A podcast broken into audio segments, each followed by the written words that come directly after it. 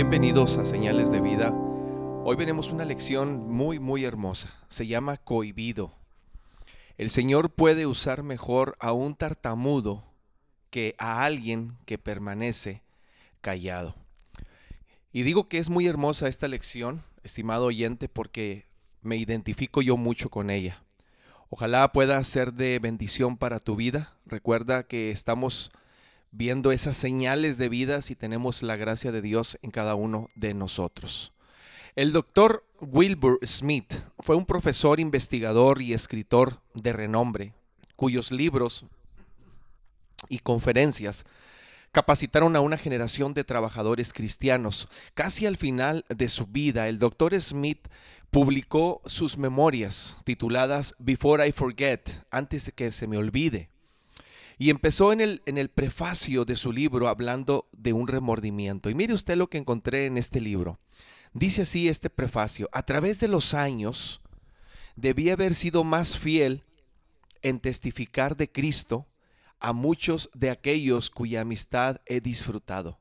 Temo que haya libreros y bibliotecarios, por ejemplo, con quienes a menudo he conversado que son incrédulos y a quienes no presenté el Evangelio. Me contaron que hace pocos años, mientras daban una cena en Tokio en honor de Billy Graham, este se halló sentado al lado del príncipe heredero de Japón. Y dice el doctor, el doctor uh, Brill, dice, lo primero que el señor Billy Graham le dijo a este príncipe heredero, con una pregunta se dirigió a él y le dijo, ¿cree usted en Jesucristo? Temo yo mismo habría dejado que muchas conversaciones siguieran sin hacer esa pregunta, la más grandiosa de todas. Mire usted qué hermoso prefacio encontré en este libro del doctor Wilbur Smith. Hasta el doctor Billy Graham permanece en este, en este bosquejo, en este prefacio. Temo que mucho, mis amados eh, oyentes, alberguemos el mismo remordimiento. ¿Y a qué se debe ese remordimiento a veces que tenemos? ¿Qué nos pasa? La gente se está perdiendo todos los días, usted lo sabe. Y están en peligro de caer en las llamas. Realmente es la verdad del infierno. Usted y yo lo sabemos.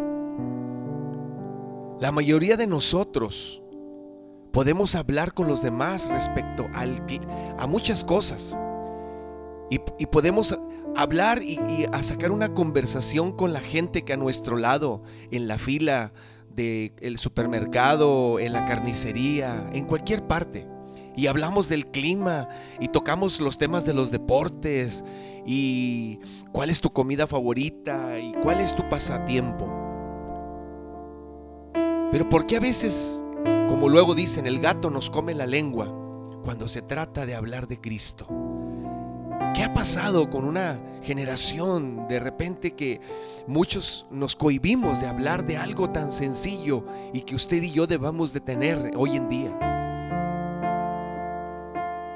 El segundo libro de Reyes, capítulo 7, versículo 9, manifiesta, esto no está bien. Hoy es un día de buenas noticias y no las estamos dando y no las estamos dando a conocer, dijeron aquellos hombres. Pero me gustaría sugerirle, estimado oyente, algunas formas de encontrar nuestras voces a fin de que siempre estemos listos para expresar el mensaje del Salvador. Así que esta lección se llama cohibido. ¿Por qué a veces nos cohibimos tanto de hablar de Cristo a aquellos que nos rodean? Ya no a nuestra propia familia, aunque a veces nos quedamos también callados, pero a aquellos que nos rodean.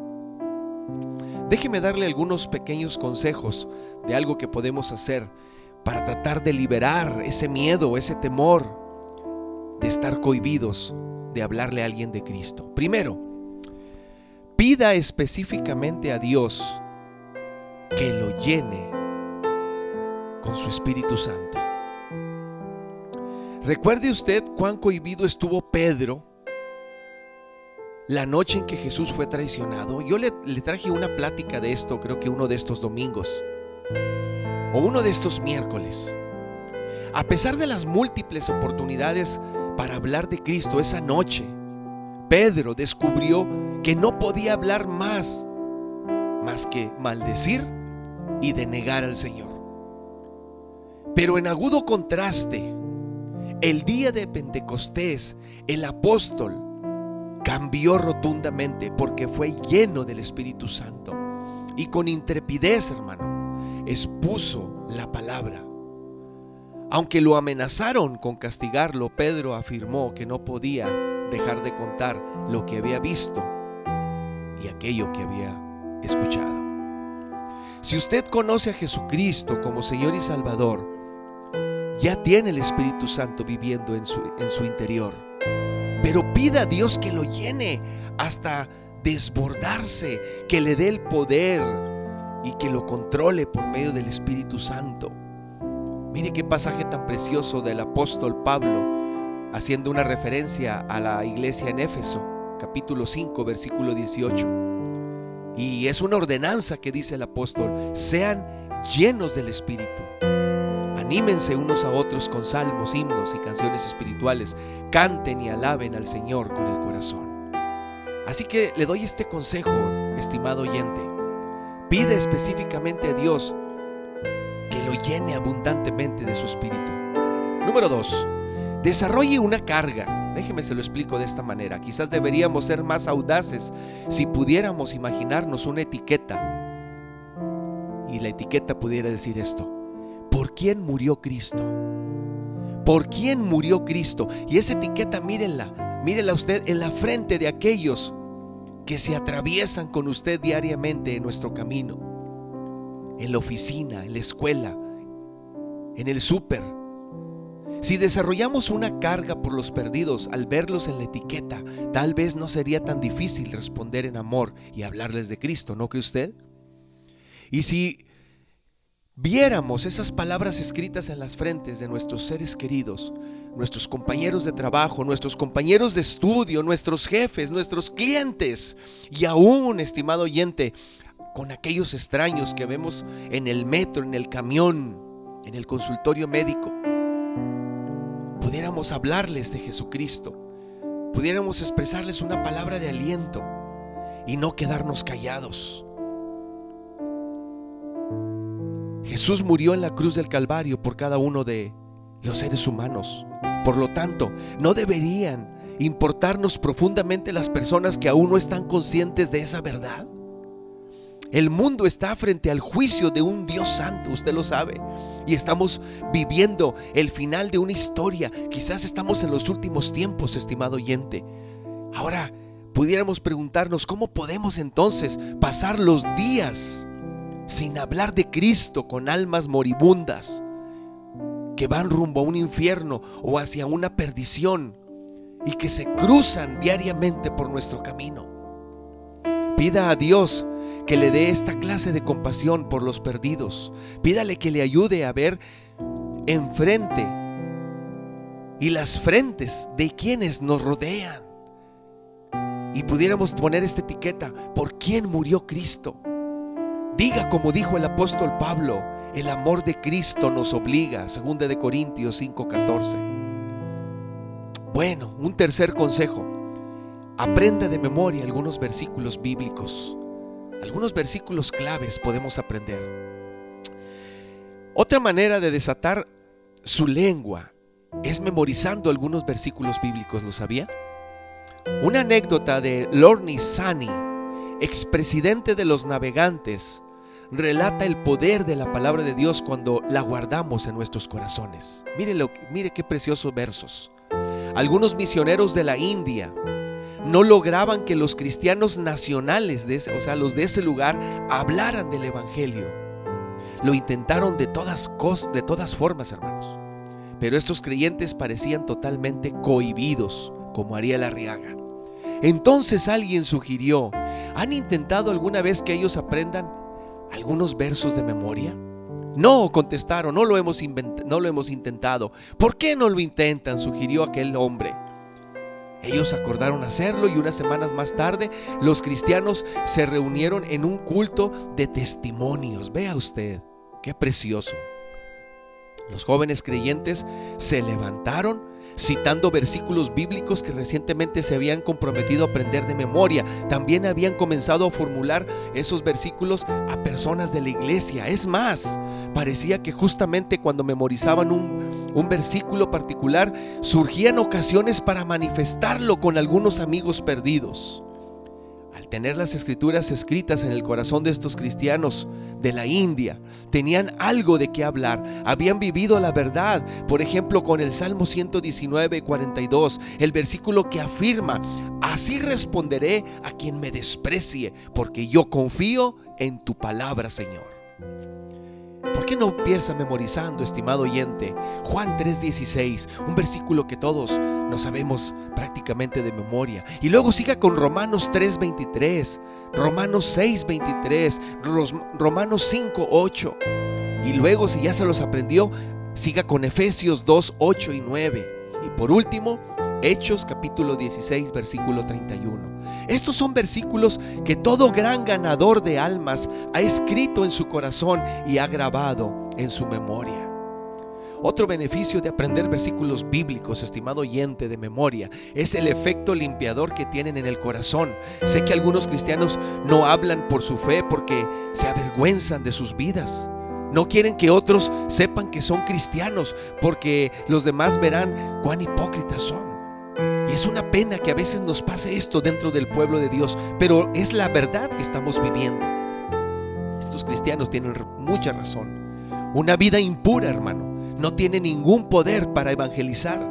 Sin embargo, la meditación bíblica es una forma de limpiar su mente con la palabra de Dios y al hacerlo notar aún mayor deseo de caminar más estrechamente con Cristo y de hablar con más libertad verdad acerca de Él. Así que anímese.